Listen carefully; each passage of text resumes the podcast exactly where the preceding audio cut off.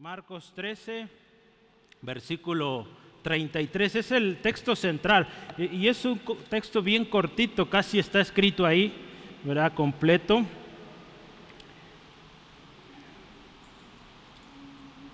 Marcos capítulo 13, versículo 33. La palabra de Dios dice así. A ver, a la cuenta de tres, ayúdeme a leerlo. Una, dos, tres. Mirad, velad y orad, porque no sabéis cuándo será el tiempo.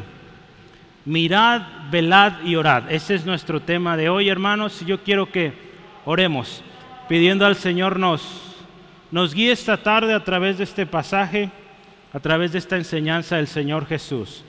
Padre, en el nombre de Jesús, pedimos tu guianza, tu sabiduría para entender este principio de mirar, de velar y orar. Señor, reconocemos que lo que está escrito en este libro es tu palabra y es verdad. En el nombre de Jesús hoy venimos creyéndolo y pidiendo, Señor, que si hay algo que estorba en esta tarde, en el nombre de Jesús se va y en el nombre de Jesús hoy oramos, Dios, que nuestro corazón esté abierto a tu palabra. Señor, si hay alguien que por tiempo se ha endurecido y no ha querido aceptar, en el nombre de Jesús, hoy este corazón se abra para oír tu palabra, entender tu palabra y ponerla por obra. Gracias Espíritu Santo por guiarnos y dirigir esta reunión. En el nombre de Jesús. Amén. Hay que ir por una ya. Ok, si no hay en su libreta, Braulio. Jera o Robert, ayúdenle, por favor.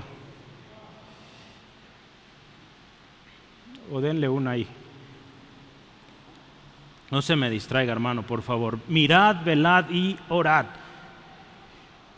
En en el ambiente donde me toca trabajar, hermanos, eh, usamos una palabra y le llaman must. ¿Sí?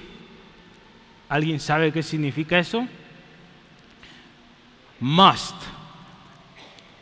Y usan esta palabra y dice, estas cosas o estas actividades son unos must. lo estoy revolviendo con español, ¿verdad? Pero eh, palabra must en inglés es debes o debes de hacer, ¿no? Entonces cuando yo quiero decirle a usted, mirad, velad y orad son unos must en el cristiano, ¿qué voy a decir? Son unos deberes. Un deber es algo que tenemos que hacer, ¿sí? Usted y yo tenemos que mirar, velar y orar. Jesús nos dijo eso, son deberes del cristiano, ¿sí? Entonces hoy usted aprendió una nueva palabra, must se escribe M-U-S-I-T. ¿sí? Si un día alguien le dice esto es un must, significa que es un deber. ¿sí? ¿Cómo dije? A ver, ayúdeme.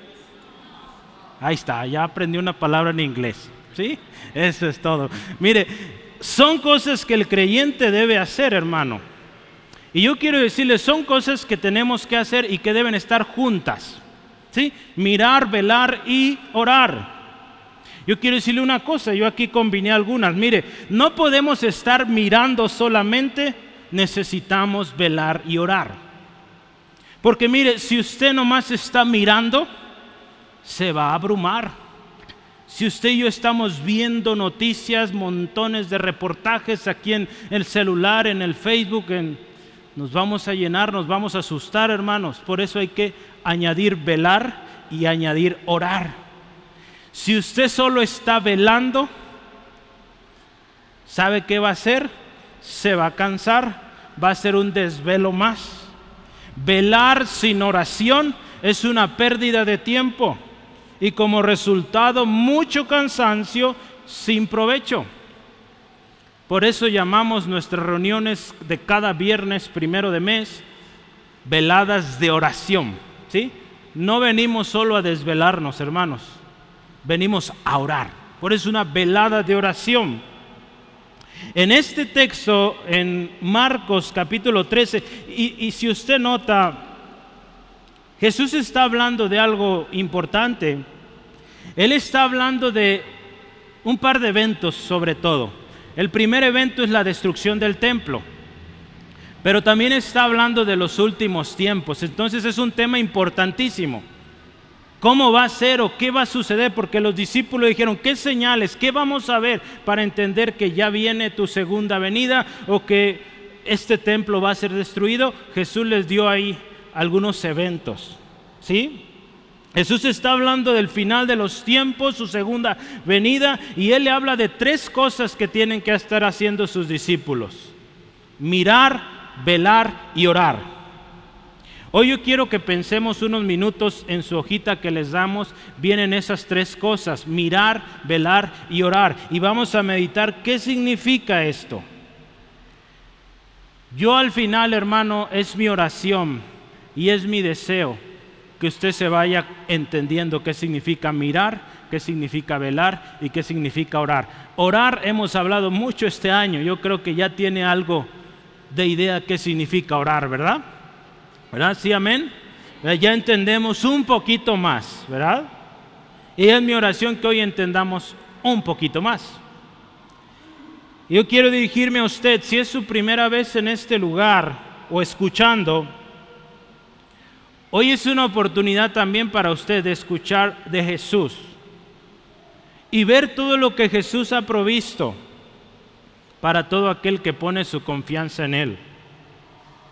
Hoy va a haber oportunidad para usted, para que hoy decida seguir a Jesús, porque vale la pena. Él aquí nos habla de tiempos finales, tiempos en los cuales usted y yo estamos viviendo hoy y que debemos estar muy atentos, ¿sí?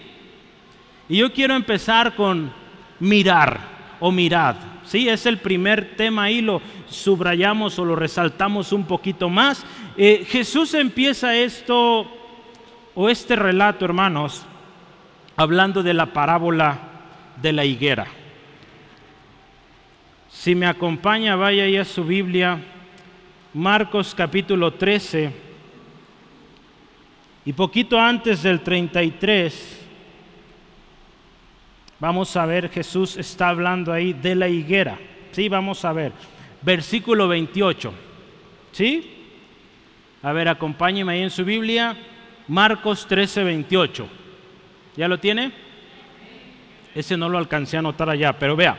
Dice, de la, de la higuera aprended la parábola. Cuando ya su rama está tierna y brotan las hojas, sabéis que el verano está cerca. Así también vosotros, cuando veáis que suceden estas cosas, dice ahí, conoced que está cerca a las puertas. De cierto os digo que no pasará esta generación hasta que todo esto acontezca. El cielo y la tierra pasarán, pero mis palabras no pasarán. Y dice ahí Jesús también, vea versículo 32, pero de aquel día y de la hora nadie sabe, si, si no dice ni aún, perdón, los ángeles que están en el cielo, ni el Hijo sabe, sino el Padre. En ese momento en la historia dice ahí Jesús, ni los ángeles ni el Hijo, no sabemos si hoy ya el Hijo sabe cuándo viene o cuándo vuelve, pero en ese momento dice, nadie sabe, solo el Padre Celestial sabe cuándo es ese día, cuando Jesucristo regresará. Y Jesús usa una parábola, hermanos, usa una historia, usa un ejemplo. Jesús hablaba mucho con parábolas. Y en la mañana estábamos hablando de esto. A través de historias Jesús enseñaba verdades básicas, ¿sí? Del reino de Dios.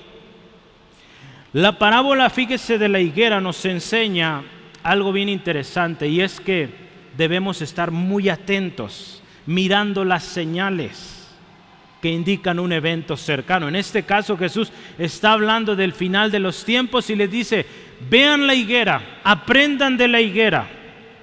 ¿Y qué dice de la higuera? Aprendan esto.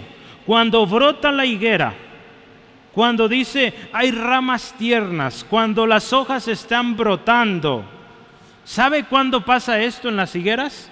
Normalmente sucede esto entre marzo y abril, cuando las higueras empiezan a, ponerse frondosas, muchas hojas. Eh, ¿Sabe usted las higueras eh, producen hojas muy grandes. Ese árbol que se alcanza a ver poquito ahí es un árbol de higuera.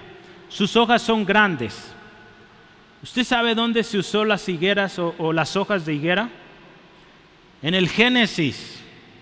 Cuando Adán y Eva pecaron, dice la palabra que usaron hojas de higuera para tapar sus partes íntimas. ¿Sí? Porque se dieron cuenta que estaban desnudos y, usaron hojas de higuera porque son hojas grandes. ¿Sí? Pero mire, Jesús dice, observen la higuera. Hay mucho aprendizaje ahí. Se dice que acercándose la Pascua es cuando estas, eh, estos árboles producen sus hojas. Y esto anuncia que el verano está cerca. Hay una historia, esa sí la anoté ahí, en Marcos 11, Marcos 11, versículo 13 al 14. Eh, dice que Jesús va caminando y, se encuentra un higo, o, perdón, una higuera, un árbol, un árbol de higos. ¿sí? La higuera, su fruto es el higo. ¿sí? Y dice la historia ahí, 11, 12 eh, al 13 o desde el 13 al 14 vamos a leer. Y dice, y viendo de lejos una higuera que tenía hojas, fue a ver si tal vez hallaba en ella algo. Pero cuando llegó a ella, dice, nada halló sino hojas, pues no era tiempo de higos. Entonces Jesús dijo a la higuera, nunca jamás coma nadie fruto de ti. Y lo oyeron los discípulos. Esta historia, hermanos, nos cuenta que Jesús llega, hay un árbol de este tipo, el que veíamos hace rato. Está lleno de hojas. Y cuando alguien eh, veía un árbol de higos lleno de hojas, significaba dos cosas. Una, que el fruto venía pronto. ¿Sí? Y número dos, que probablemente el fruto se iba a adelantar. Porque ya ese árbol normalmente cuando veían un árbol con muchas hojas, muchas veces ya se veían muchos botones, ¿verdad? Así les llamamos, ¿verdad? De donde sale el fruto, ¿sí? Entonces, si no era higos como tal, lo más seguro es que hubiera ya botoncitos ahí, que en la cultura allá esos botoncitos se podían comer, ¿sí? En la historia de Jesús dice que llega y ese árbol no tiene nada más que hojas y habla ahí la historia que Jesús maldice esta, esta higuera y se seca. Pero fíjese, el, muchas hojas anunciaba que el fruto venía o que ya había algo que empezaba ahí a florecer. La rama tierna, las hojas brotando, brotando era que eh, o indicaba que esa higuera estaba viva, que algo venía ahí y que estaba a punto de dar fruto. Entonces, ¿sabe qué? Jesús enseña este ejemplo y le dice, cuando ustedes, ustedes vean estas señales, sepan que algo viene. ¿Y qué señales está hablando Jesús? Porque Él les da un ejemplo de la higuera. Usted y yo cuando vemos un árbol ahí en casa que empieza a dar flores, nos imaginamos que va a haber un fruto, ¿verdad? Ahí en casa de mis papás tienen un limón.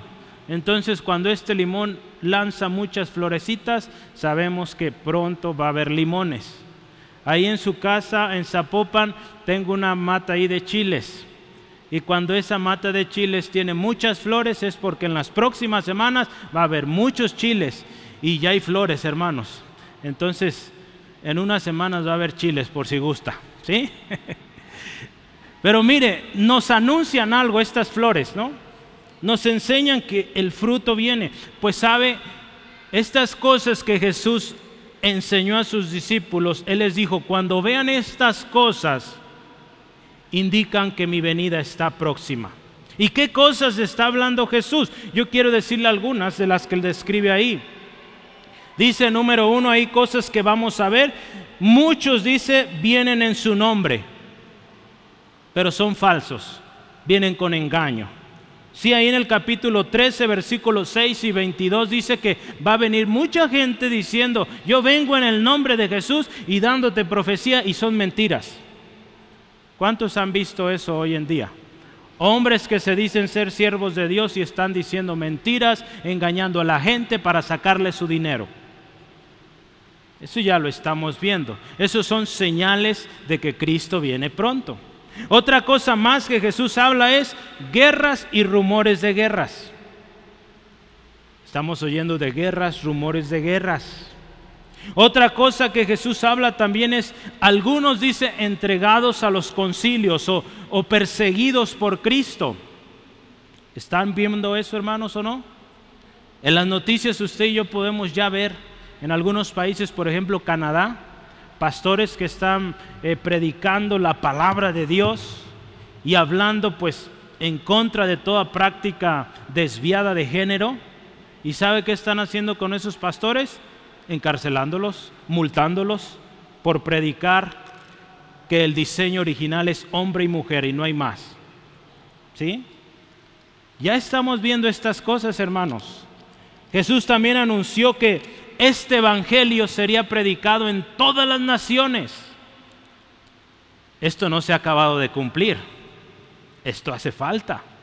Por eso estamos trabajando en las misiones, hermanos. Por eso estamos apoyando las misiones. Si el Señor nos concede, pues vamos a ir también.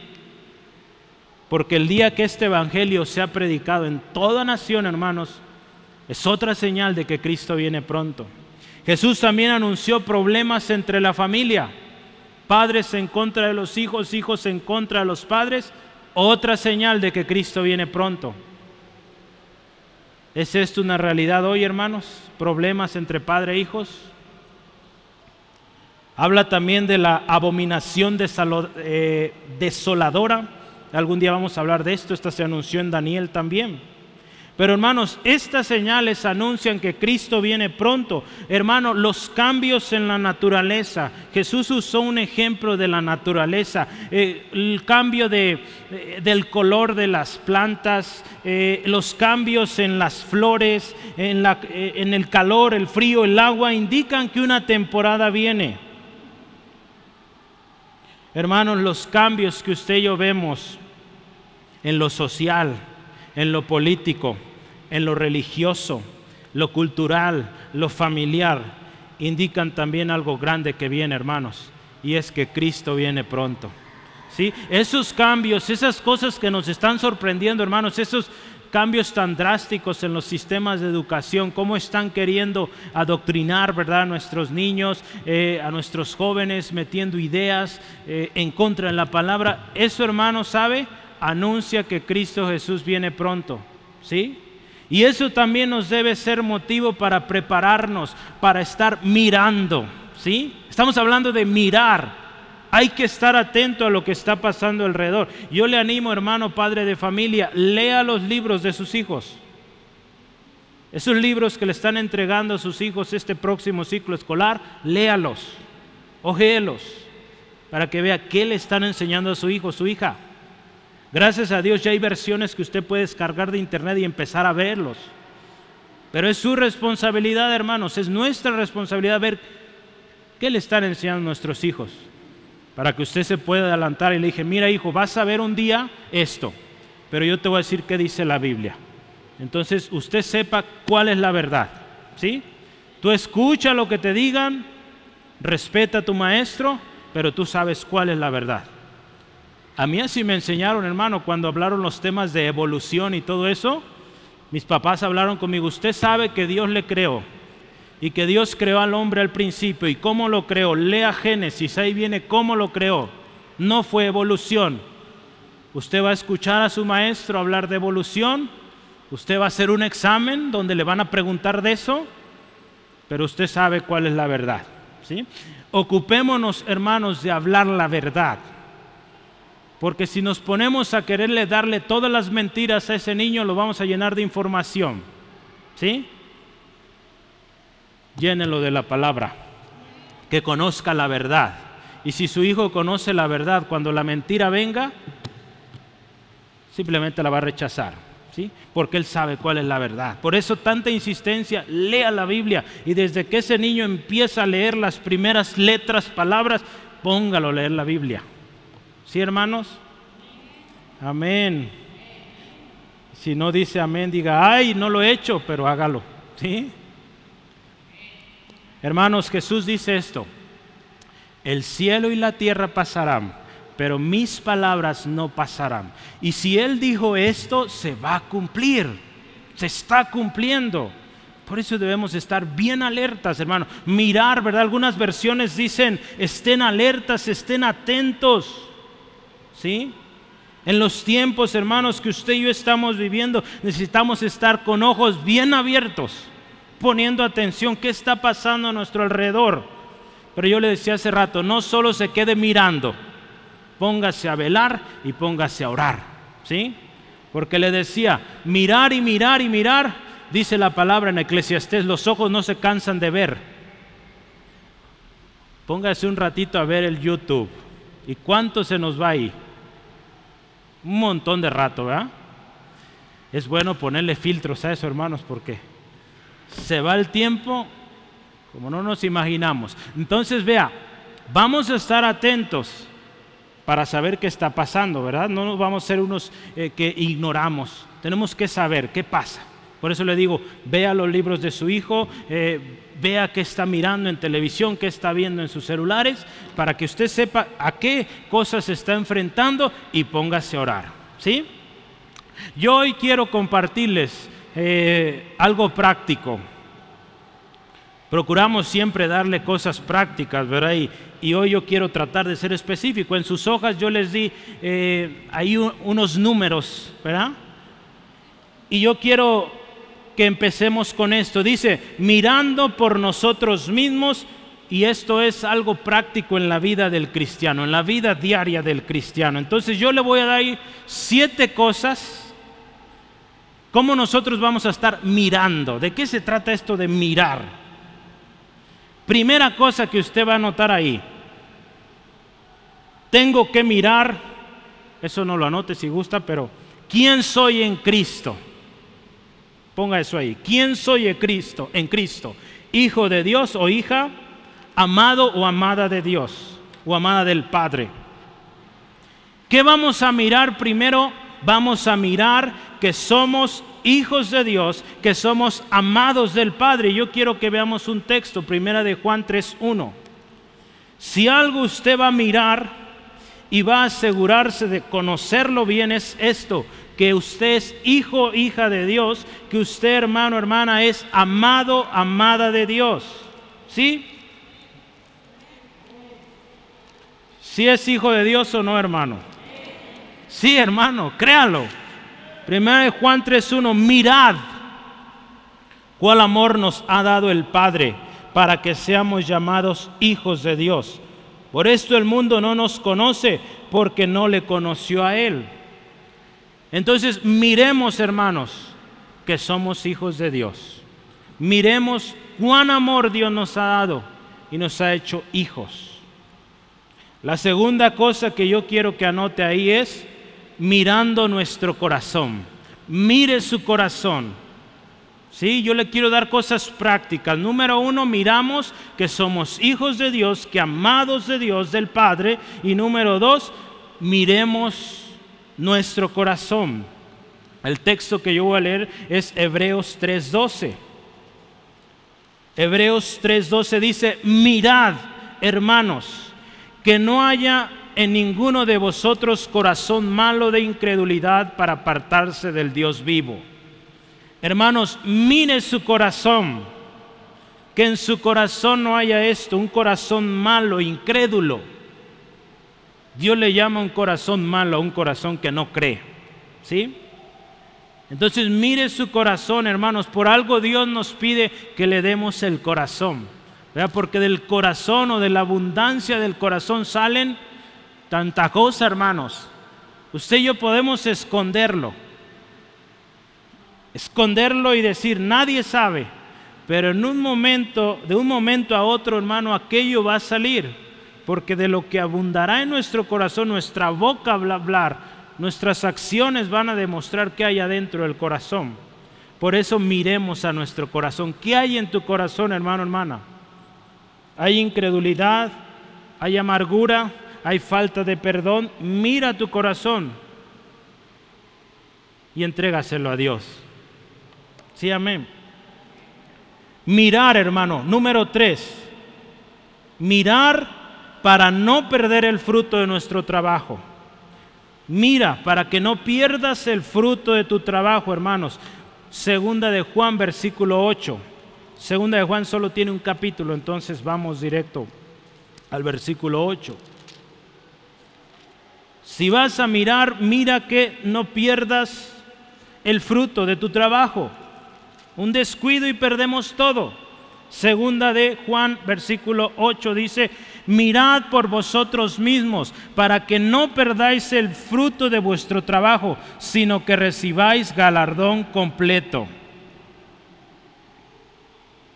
Ahí más adelante está hablando de los que se desvían de la doctrina. ¿Sí? Que perderán o pierden todo. ¿Sí? Pierden el fruto, hermanos. Por eso la importancia de conocer bien la palabra, estar atento a la palabra para que no perdamos el fruto. ¿Sí? Dios, hermano, tiene un galardón para cada uno de nosotros. Pero dice ahí la palabra, mira por ti mismo. Mira que no pierdas el fruto. ¿Sí? ¿En qué número vamos? Número cuatro, ¿verdad? Número cuatro. Mirando por nosotros mismos guardándonos de toda avaricia. Anota ahí, número cuatro, guardándonos de toda avaricia. Acuérdese, mirar nos habla de estar alerta. Debemos estar alerta, hermano, hermana, y guardarnos de toda avaricia. Y en Lucas 12, 15, la palabra de Dios dice así, escucha esto. Y les dijo, Jesús está hablando, mirad y guardaos de toda avaricia porque la vida del hombre no consiste en la abundancia de los bienes que posee. Hermanos, necesitamos estar atentos a esto, porque es fácil, hermanos, ser atraídos por las riquezas, los afanes. Y cuando menos lo esperamos, hermanos, nos sentimos orgullosos, nos sentimos más que los demás por lo que tenemos. Y Jesús nos dice, miren, que la avaricia no los domine. ¿sí? Miren por ustedes mismos. ¿sí? Guárdense de toda avaricia. Porque ¿qué pasa con un corazón que es avaricioso, hermanos? No hereda el reino de los cielos. No disfruta. Sus tesoros se corrompen otros van a disfrutar de su riqueza. ¿Sí? ¿Cuántos hombres y mujeres conocemos avariciosos hermanos que nunca han disfrutado lo que tienen? Y dicen, un poquito más, un poquito más. Jesús habló de uno, ¿verdad? Que juntó muchísimo y dice al final, ya ahora sí, ya tengo todo lo que quiero, mis graneros llenos, ahora sí a disfrutar la vida. ¿Y qué le dice? Necio. Vienen por tu alma esta noche y qué? ¿Quién se va a quedar con todo eso? No disfrutaste nada. Por eso Dios nos dice, mira por ti mismo y no des lugar a la avaricia. Hermano, tengamos cuidado con esto. Número 5. Mirando por nosotros mismos cómo andamos, anote ahí, cómo andamos aprovechando bien el tiempo. ¿Sí? ¿Cómo andamos? Coma, póngale ahí, aprovechando bien el tiempo. Tenemos que mirar, estar alerta, cómo estamos caminando, cómo vamos a, conducirnos en esta vida. Y yo quiero un texto, Efesios 5, versículo 15 al 16. Es un texto conocido. Provecho, este lo vamos a estudiar en algún momento en el estudio de Efesios los jueves, pero vea, 5, 15 al 16 dice, mirad otra vez, pues, con diligencia como andéis, no como necios, sino como sabios, aprovechando bien el tiempo. ¿Por qué? Porque los días son malos. Hermanos, necesitamos mirar, estar atentos. ¿Cómo está nuestro caminar? ¿Cómo estamos usando ese tiempo que Dios nos ha dado? Dios nos da tiempo, hermanos, nos da 24 horas cada día, no más, no menos. ¿Sí? 24 horas cada día el Señor te da, hermano. Piensa un momento, hagamos cuentas ahorita. ¿Cuántas horas duermes? Vamos a ponerle lo normal, 8 horas. Ok, nos quedan 16 horas. De esas 16 horas que te quedan, 8 o 9 las trabajas, ¿verdad? Entonces, 16 menos 9, 16 menos 9, hermanos, a ver, ¿cómo están las matemáticas? Siete horas. Nos quedan siete horas. De esas siete horas que te quedan, quizá vamos a tomar una para cenar, ¿verdad? Nos quedan seis. De esas seis horas que te quedan, vivimos en una ciudad tan grande que dos horas no las pasamos en el camión, ¿verdad? ¿Sí? ¿Sí o no? Pensemos así. Nos quedan cuatro horas. De esas cuatro horas, piensa bien qué vas a hacer. Yo te recomendaría por lo menos una hora, ponte a orar, ponte a leer la Biblia. Si puedes dos, mejor. Pero una hora. Te quedan dos horas o tres. ¿Qué vas a hacer con eso? Jugar con tu pequeño, enseñarle algo, aconsejar a tu hijo, llevarlo a pasear. Si se fija, tenemos muy poquito tiempo, hermanos. La palabra por algo nos dice, hay que aprovechar bien el tiempo, ¿sí? Porque los días son malos. Los días, hermanos, se van volando. ¿A poco no? ¿Verdad? Ya estamos en agosto, ¿sí? Más rápido, sí.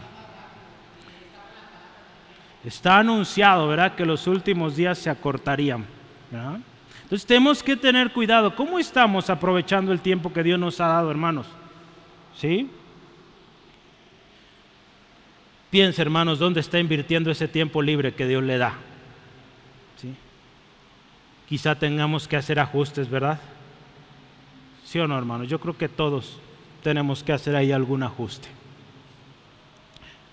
Número 6 mirando por nosotros mismos, pero en particular yo quiero que anote esto, mirando las sendas antiguas. Mirando las sendas antiguas. Jeremías capítulo 6, versículo 16. Acuérdese, estamos hablando de mirar. La Biblia Jesús nos dice, mira, e, está atento, está alerta. ¿Y, ¿Y, qué vamos a mirar? Vamos a ver las sendas antiguas. Vea qué dice la palabra en Jeremías 6:16. Dice la palabra del Señor así. Así dijo Jehová, paraos en los caminos y que dice, mirad y preguntad por las sendas antiguas, cuál sea el buen camino y andad por él. ¿Y qué dice ahí? Y hallaréis descanso para vuestra alma. Hermanos, un hermano decía, hermanos, dos mil años de teología práctica de hermanos, hermanas a lo largo de esos dos mil años, contando desde Jesús para acá. ¿Cuántos hombres y mujeres han estudiado la palabra y han dejado constancia de sus estudios? Y a veces oímos cada cosa, hermanos, diciendo, traigo una nueva revelación de Dios y algo bien torcido y bien contrario a lo que dice la palabra. ¿Sí? Si en dos mil años no, ha, no se había dicho eso, hermano, ¿usted cree que Dios va a decir algo nuevo? Si Dios habla hoy, hermanos, va a ir de acuerdo a su palabra. ¿Sí? Pablo le dijo a, aquellos hermanos, hermanos, si aún un ángel o nosotros mismos venimos predicando otro evangelio, algo contrario, esto dice sea maldito. Dios no va a hablar algo nuevo en contra de esto que ya dijo, hermanos. Dios puede hablarte a través de una situación totalmente distinta a lo que podríamos pensar ha pasado a lo largo de la historia, porque vivimos en un tiempo moderno donde hay máquinas, donde hay no sé tantas cosas que usted y yo interactuamos, pero Dios te va a hablar siempre de acuerdo a este libro, a su palabra, ¿sí? Él no va a contradecirse, ¿sí? No es como el hombre que un día dice una cosa y mañana lo cambia, ¿sí? Entonces, hermano, miremos cómo vivieron nuestros hermanos allá en el pasado. ¿Qué hicieron? ¿Qué les funcionó? Sí, eso es ir a las sendas antiguas, ir al principio de la palabra. En Inglaterra, hermanos, hay un, hay un grupo que se le ha considerado en la historia como los puritanos. ¿Sí? Usted puede ver la historia de la iglesia, los puritanos. Y, se habla de que fueron hombres, mujeres que se fueron a la palabra, hermanos. Dijeron, vamos a ponernos serios en la palabra, vamos a leerla, vamos a practicarla. Y hermanos, de ahí tenemos muchos autores que hoy eh, sirven de bendición y de enseñanza a la iglesia. Entre ellos hay uno llamado John Owen puede buscarlo, de esta corriente de los puritanos, gente que dijo, vamos a la palabra y nos vamos a meter en serio y vamos a obedecerla, ¿sí? Pensemos, hermanos, ¿qué estamos escuchando? ¿Sí? ¿Qué estamos permitiendo que entre a nuestra casa? ¿Qué tipo de enseñanzas estamos escuchando? Como le decía hace rato, tenemos muy poco tiempo. Usémoslo bien. Vayamos a la palabra. Leamos la palabra. Busquemos recursos que nos enseñen palabra de Dios. Si tiene dudas o busca recomendaciones, mire, ahí tenemos varios libros que le pueden servir, que hemos leído primeramente y le recomendamos. No reemplazan la palabra de Dios, son hombres que también escribieron y que pueden equivocarse, pero en su mayoría son recomendables y conozcamos bien la palabra, hermanos. No vayamos con las corrientes de este mundo. Última cosa, número siete, el tiempo se va, yo no sé por qué este reloj va tan rápido. Eh, número siete, mirando, ¿verdad? Dice ahí, mirando por nosotros mismos el título, ¿verdad? Anote número siete, puesto los ojos en Jesús. Si algo vamos a mirar, hermanos, no va a ser a esta persona que está enfrente, hermanos. Va a ser a Cristo. ¿Sí? Puesto los ojos en Jesús, el autor y consumador de la fe, el cual por el gozo puesto delante de él sufrió la cruz, menospreciando el oprobio y se sentó a la diestra del trono de Dios. Hebreos 12:2. Si algo vamos a mirar y vamos a estar atentos es en Cristo, ¿sí? Porque el hombre va a fallar, hermanos. Pablo les decía a los hermanos, sean imitadores de mí como yo de Cristo. ¿sí? Entonces, si usted desea, y somos seres humanos, hermanos, buscamos modelos, ¿verdad? Buscamos gente a seguir. Entonces yo le animo a esto, si va a seguir a alguien, siga a alguien que siga a Cristo. ¿Sí?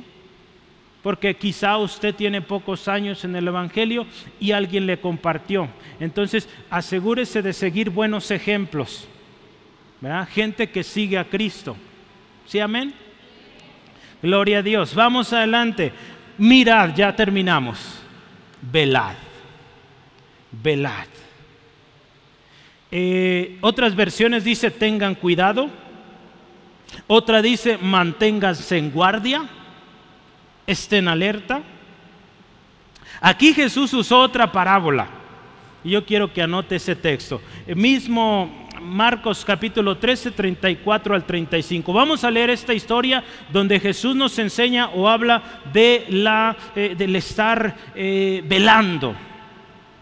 13 de Marcos, versículo 34 y en adelante. Voy a leer ahí.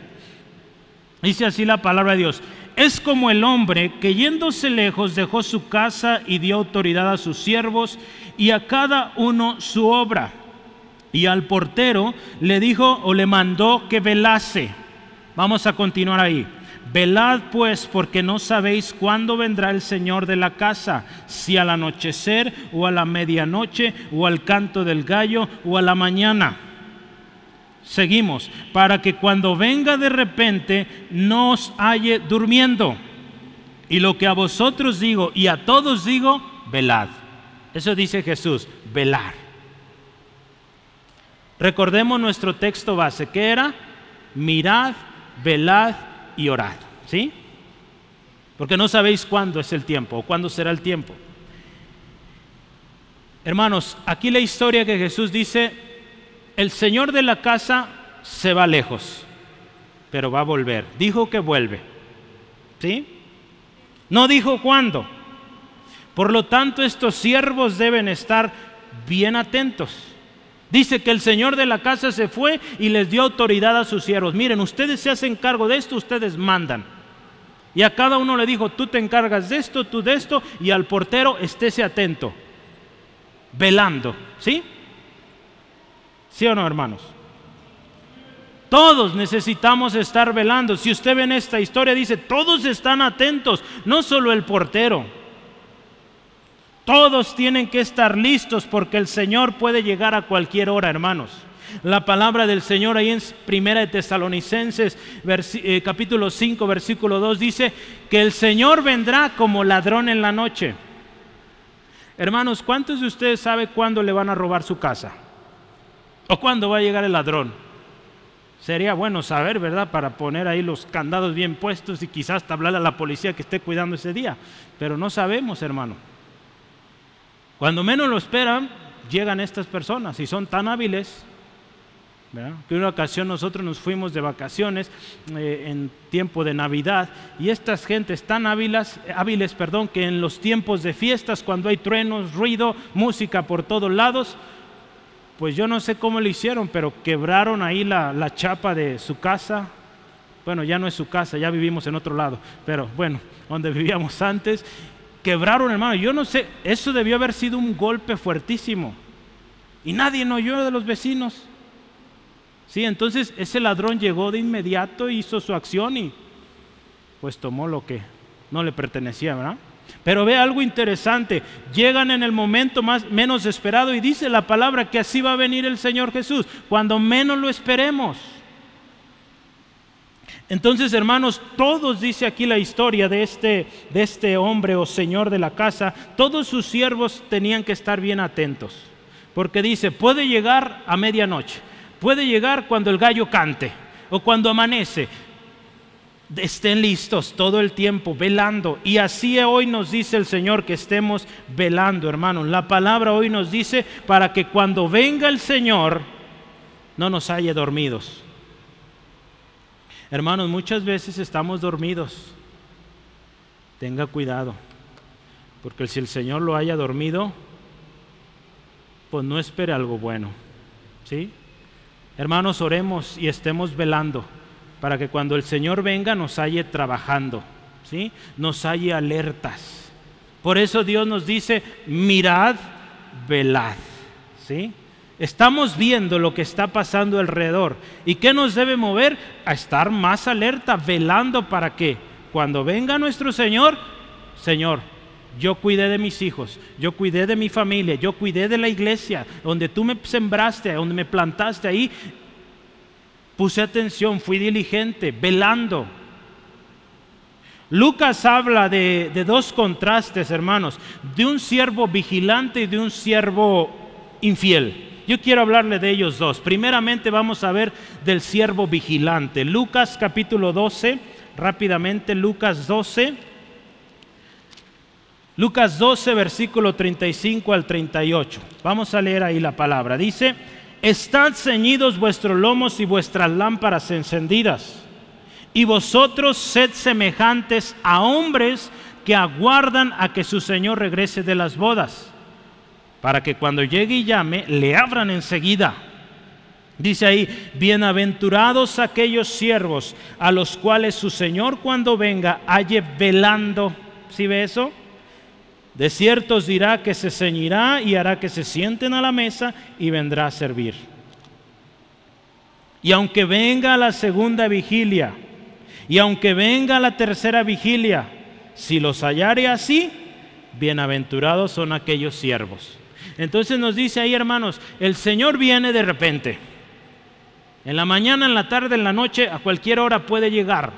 Que el Señor nos halle atentos, dispuestos. ¿Sí? como aquellas diez vírgenes, ¿se acuerda?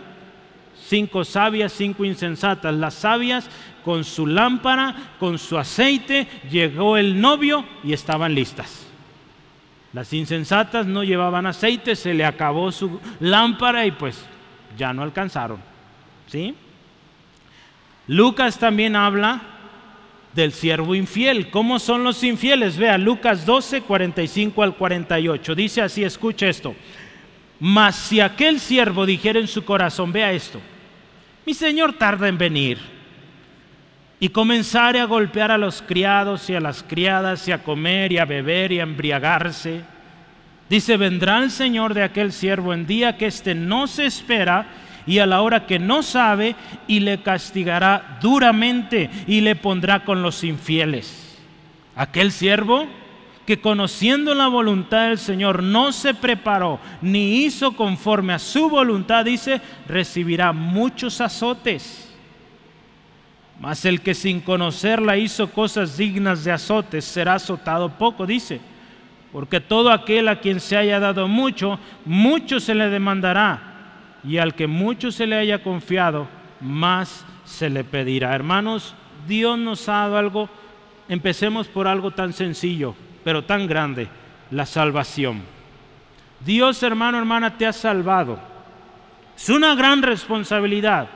Primero mirar por ti mismo, pero también de no callar eso que Dios hizo en ti. Dios nos llamó a algo, hermanos, nos dio algo que hacer. Y si no lo estamos haciendo, Dios va a venir y te va a pedir cuentas. ¿Qué hiciste con lo que te di? Verá, usted eh, ve la historia, Jesús dio talentos, la historia de los talentos, perdón. E, este hombre que dio talentos, a uno cinco, a uno qué más, dos o tres, y a otro le dio uno.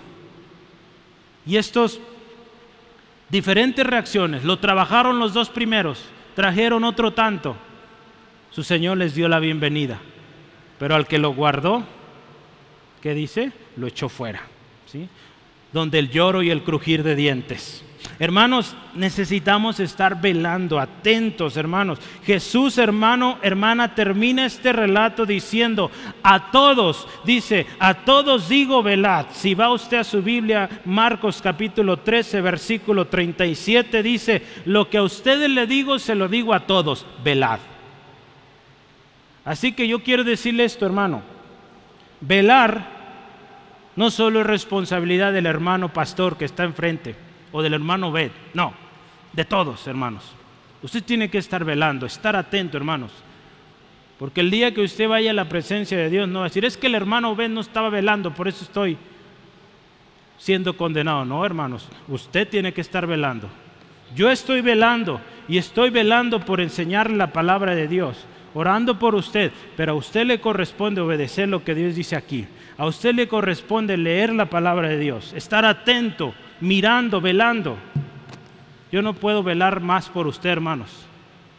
¿Sí? Yo estoy haciendo mi parte, pero hay una parte que le toca a usted. ¿Sí? Seamos diligentes en eso, hermano, hermana. Se trata entonces de algo que es imperativo o que se debe hacer. ¿Sí? No solo los líderes, esto es para todos, padres, hijos, grandes, chiquitos, todos hermanos, debemos estar velando. Jesús dijo, mirad, velad y orad, porque no sabes cuándo. ¿Sí? Y yo quiero irme a la parte práctica. Tiene ahí también siete, ¿verdad? Por tiempo no voy a poder leer los textos, pero usted léalos en casa. ¿Sí? Número uno, estando firmes. Cuando velamos, hermanos, estamos firmes. Este texto sí lo quiero leer. 1 Corintios 16, 13. Rápido lo busco. Dice así la palabra. Velad. Estad firmes en la fe. Portaos varonilmente y esforzaos. Hoy habla mucho de la gracia. Y sí, la gracia de Dios suficiente y preciosa.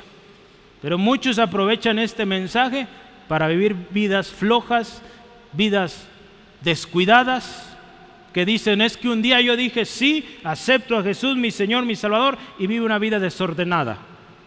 Hermanos, aquí la palabra nos dice, velad, estad firmes, portaos varonilmente y esforzados. Esta frase portarse varonilmente va a decir, ¿cómo me voy a portar varonilmente? Habla más bien de portarse serio, portarse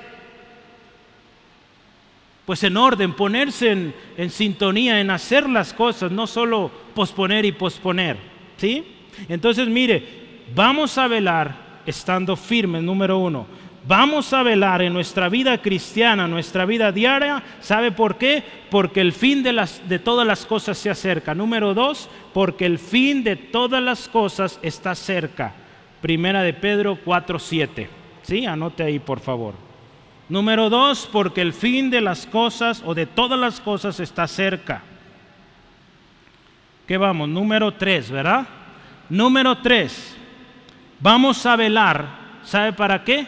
Para no entrar en tentación. Número tres, velamos para no entrar en tentación. Mateo 26, 41.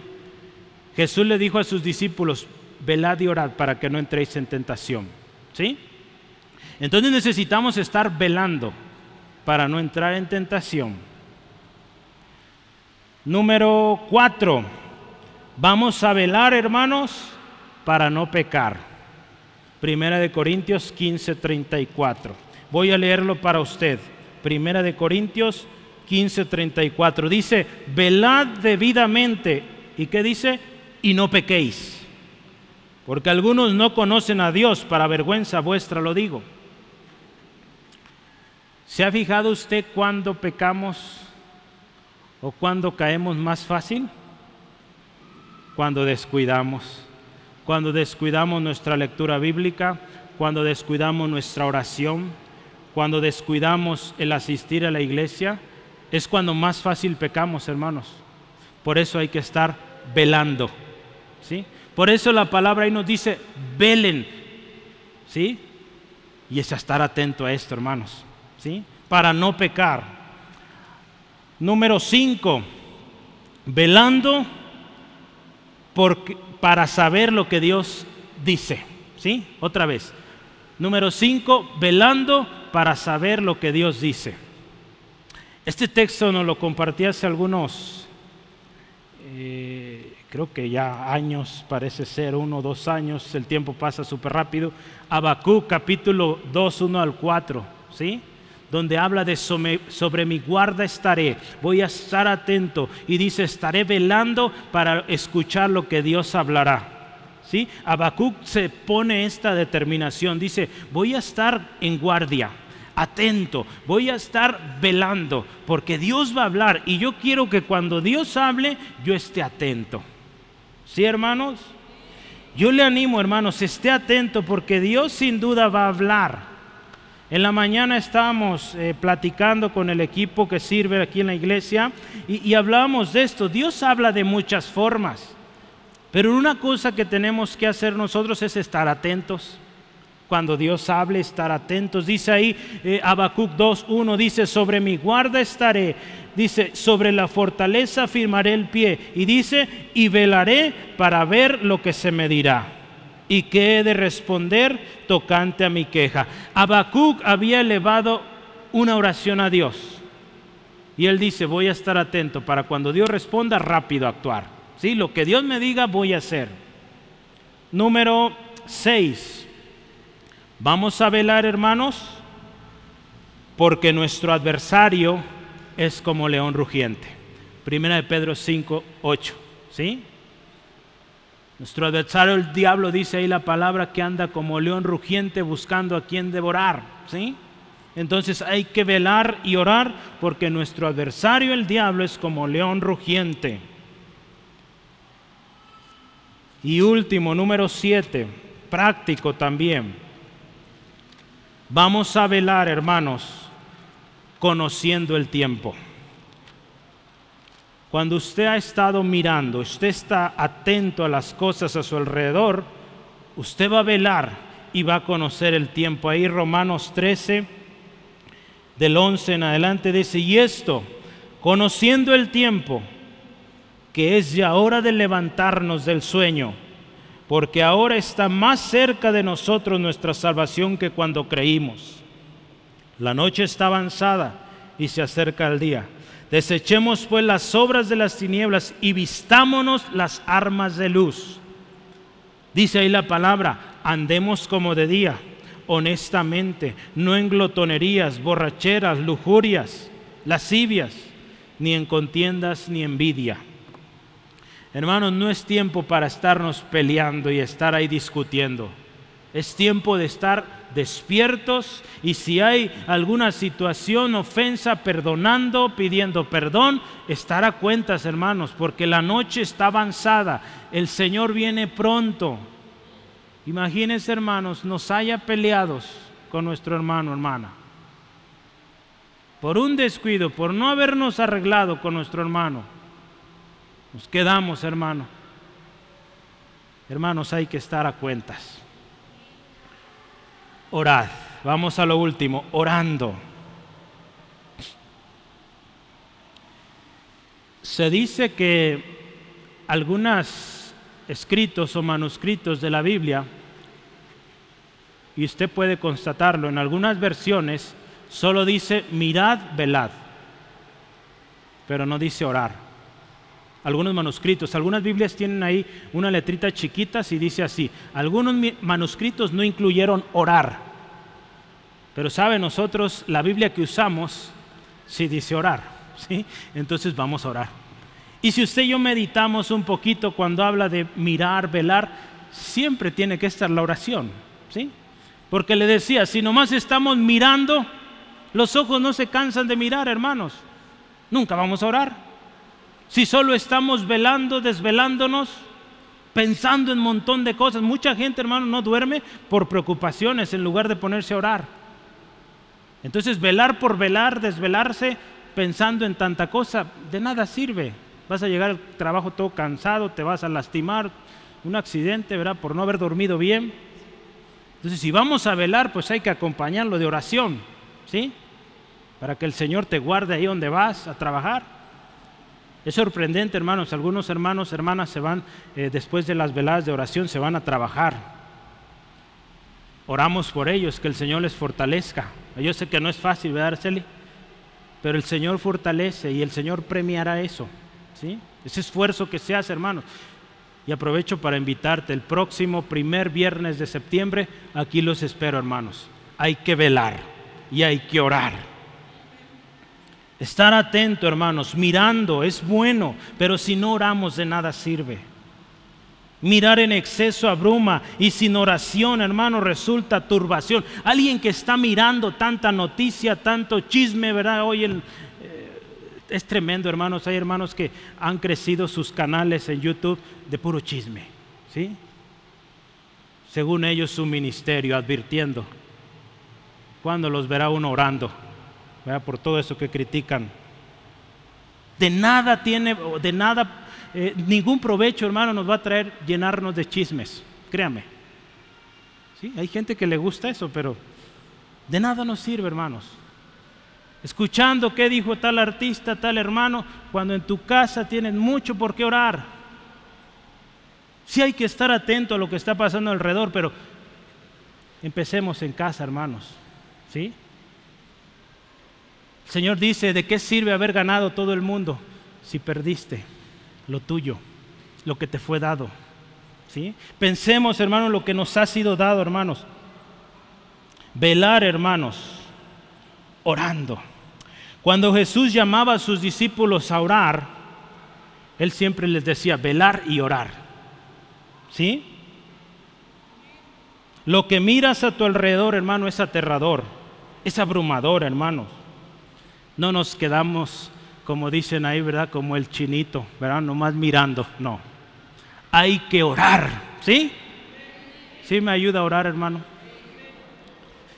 Hay que orar, hermanos, porque lo que vemos está tremendo. Yo le decía, eh, estamos en un grupo de, pastores y están ahí mandando actualizaciones sobre lo que se está legislando en México y, es tremendo, es abrumador, hermanos, es serio lo que viene. En, todas las áreas, ¿sí?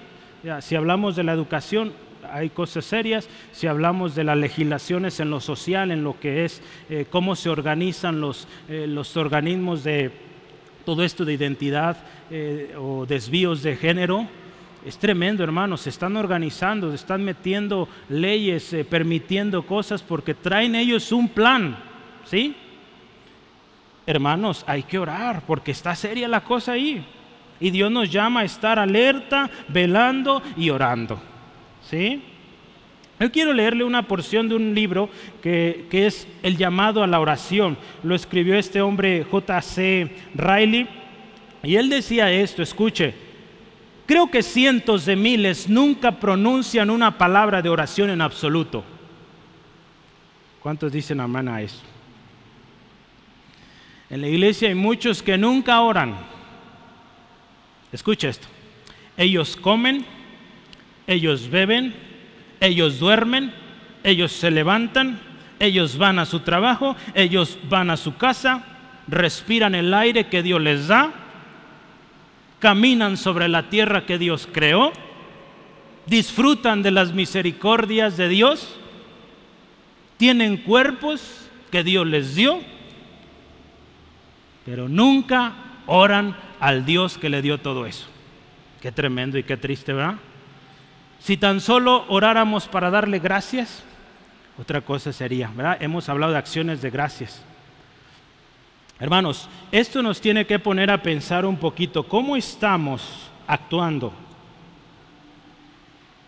Creo que este año ha sido muy bueno, hermanos. Dios nos ha enseñado mucho de la oración, ¿verdad? Y yo sé que cada uno de nosotros estamos aprendiendo. Y, este tipo de enseñanzas a veces es duro y con todo, pero nos ayuda, hermanos. ¿Están agradecidos con Dios por eso? Porque a veces nos da tremendo, ¿verdad? Eh, como dicen, duro y tupido, pero Gloria a Él porque nos ama. Él nos ama y nos dice estas instrucciones. Oren, estén atentos, velando, porque el día viene pronto. El día en que nuestro Señor y Salvador viene. Yo quiero terminar ahí en, en, sus notitas, dice la oración en la vida del cristiano, ¿verdad? En la vida diaria. Cinco cosas, rápido. Número uno, es una necesidad. La oración es una necesidad. Lucas 18, 1 al 4. Jesús enseñó sobre la necesidad de orar sin cesar, sin desmayar. ¿Sí? Ahí habla de la historia de esta mujer que va con el juez, que está intensa, intensa ahí. Eh, presentando su caso y al final de tanta insistencia, este juez malvado dice, ya, ya le voy a dar lo que pide porque ya me enfadó. Nuestro Dios, gloria a Dios, no es así no lo enfadamos con nuestras oraciones, así que oremos, hermanos. Pero oremos, ¿sí? Número dos, la oración, hermanos, es prioritaria, es un deber, es un must, ¿verdad? Aprendimos hace ratito, ¿verdad? Es un deber la oración. Eh, Pablo le dice a Timoteo, te exhorto, ante todo, te exhorto primeramente que se hagan rogativas, oraciones, acciones de gracias por todos los hombres. ¿sí? Entonces, número dos, oración es una necesidad o es un deber, ¿verdad? Póngale ahí. Número tres, la oración es algo que se hace todo el tiempo, ¿verdad? Lo vimos hace unas semanas, orando en todo tiempo con toda oración y súplica, Efesios 6, 18. Número cuatro, la oración no se detiene. Número cuatro, la oración no se detiene. Orad sin cesar. Primera Tesalonicenses 5:17. Y hermanos, número cinco, esto es poderosísimo. La oración es para relacionarnos con nuestro Padre Celestial. ¿Sí? La oración es para relacionarnos con nuestro Padre Celestial. Mateo 6, 9 al 10, usted lo conoce. ¿Cómo empieza? Padre nuestro que estás en los cielos. Para eso es la oración, hermanos, para hablar con nuestro Padre. ¿Cuántos quieren hablar con su Padre? Vamos a orar, ¿sí? Vamos a orar. Mirad, velad y orad. Tres cosas que tienen que ir juntas. No podemos velar si no sabemos por qué estamos velando. ¿sí? Cuando tenemos velada de oración, tenemos temas de oración, tenemos una estrategia de oración. Entonces no vamos a velar por velar, hermanos. Tenemos que saber, primero haber visto que hay en el panorama, lo que Dios está revelando, y después hacer una estrategia y orar. ¿Sí? Orar. Hay una tendencia a mirar mucho, a emitir opinión sobre lo que vemos. Pero yo le decía hace rato, ¿Cuánto de esas cuatro horas que dijimos que nos quedaban en el día invertimos para orar por aquello que vimos?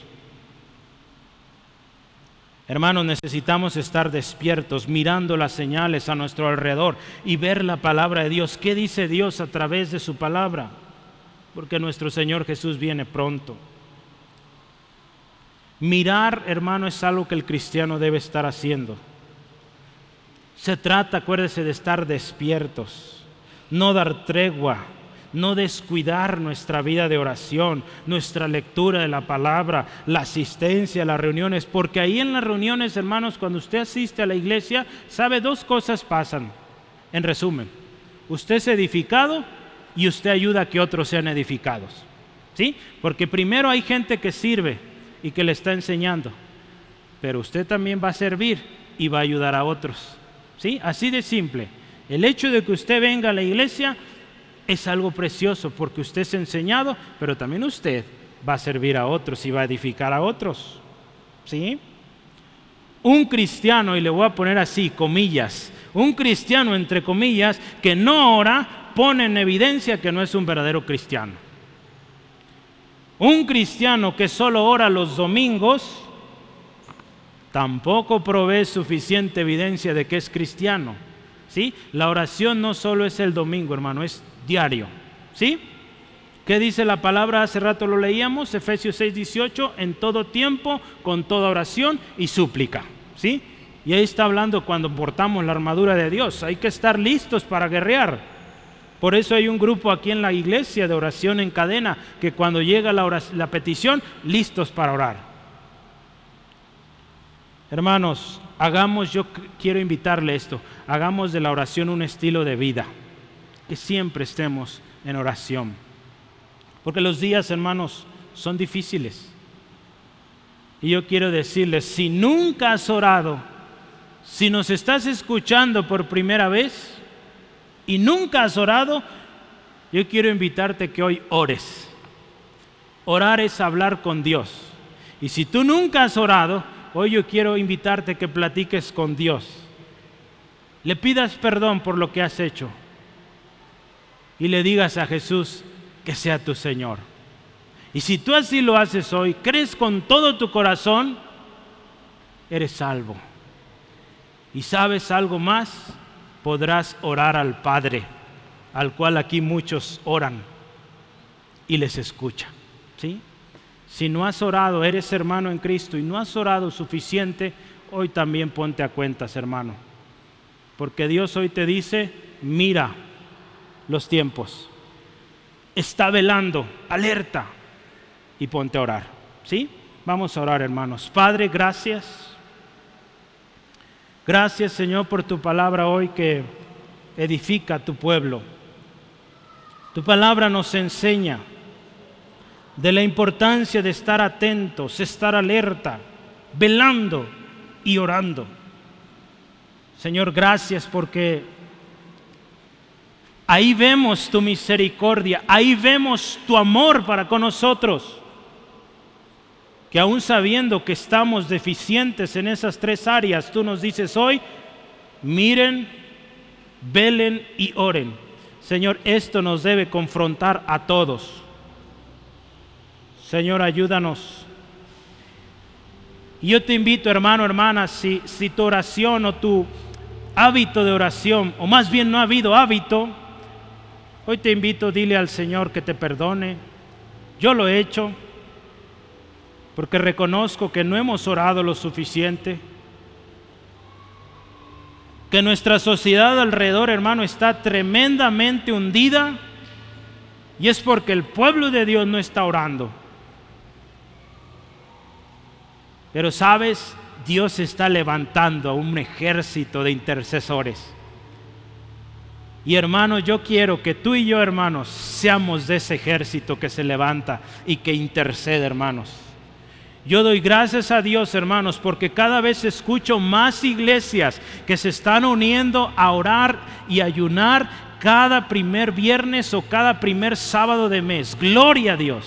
Cada vez más iglesias están velando, orando, hermanos. Eso es poderoso. Y esta ciudad es para Cristo, hermanos. Y es mi oración, hermano. Yo te invito, ora conmigo, que Centro de Fe Ángulo sea una iglesia de oración Dios nos dijo casa de oración. Hermanos, eso debe estar en nuestro ADN como iglesia. Debe correr por todas nuestras eh, venas espirituales, hermanos, sabiendo que es nuestro deber orar, estar velando, porque nuestra familia, hermanos, nuestra iglesia, nuestra comunidad, nuestra ciudad está en juego, hermanos. El enemigo está planeando estrategias horribles para destruir la familia, para destruir el matrimonio, para destruir los principios que Dios estableció para una buena sociedad. Muchos lugares están quitando ya legislaciones que eh, iban por el bien de las buenas costumbres, están quitando eso de las leyes. ¿Y qué estamos haciendo nosotros? Dios nos dice, miren, velen y oren. Hermano, hermana, hagamos un compromiso y digámosle, Dios, perdónanos por no haber orado. Y hoy queremos hacer un compromiso de mirar bien las señales, estar atentos, mirando por nosotros mismos, estar preparados, cuidándonos de avaricia, de pecado, de tentación, siempre atentos. Hacemos compromiso de estar despiertos, velando, preparados para tu venida, no dormidos. Señor, que como iglesia seamos una iglesia despierta, que está orando sin cesar, con toda oración y súplica. Y gracias Dios porque cuando así hacemos, tu palabra dice que somos bienaventurados, somos bendecidos. Gracias Padre. Porque hoy mi hermano se va con un reto, un desafío, con un compromiso de orar más. Por último, queremos orar contigo, que quizá nunca habías orado. Tú puedes orar y conocer a Jesús hoy, pero necesitas arrepentirte porque el pecado es algo que Dios dice, hace separación. No puedes acercarte a Él. Por más buenas intenciones que tengas, si hay pecado en tu corazón, si dices ser cristiano y hay pecado, ese pecado, si no te arrepientes, te va a llevar al infierno.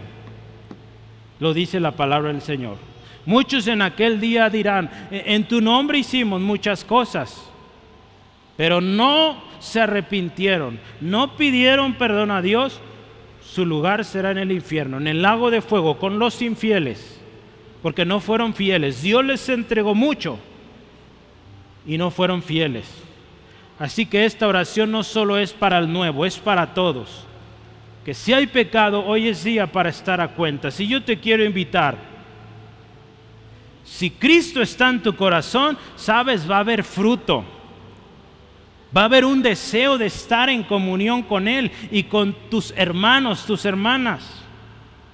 Pero si no estás en comunión con tu Salvador, tu Señor, con tus hermanos en Cristo, ahí hay un problema necesitas estar a cuenta. Si yo te quiero invitar, vamos juntos, porque todos necesitamos esto. Y oremos. Si es tu primera vez o ya tienes años en esto, hoy estemos a cuentas y digámosle al Señor así, juntos, Señor Jesús, reconozco que he fallado.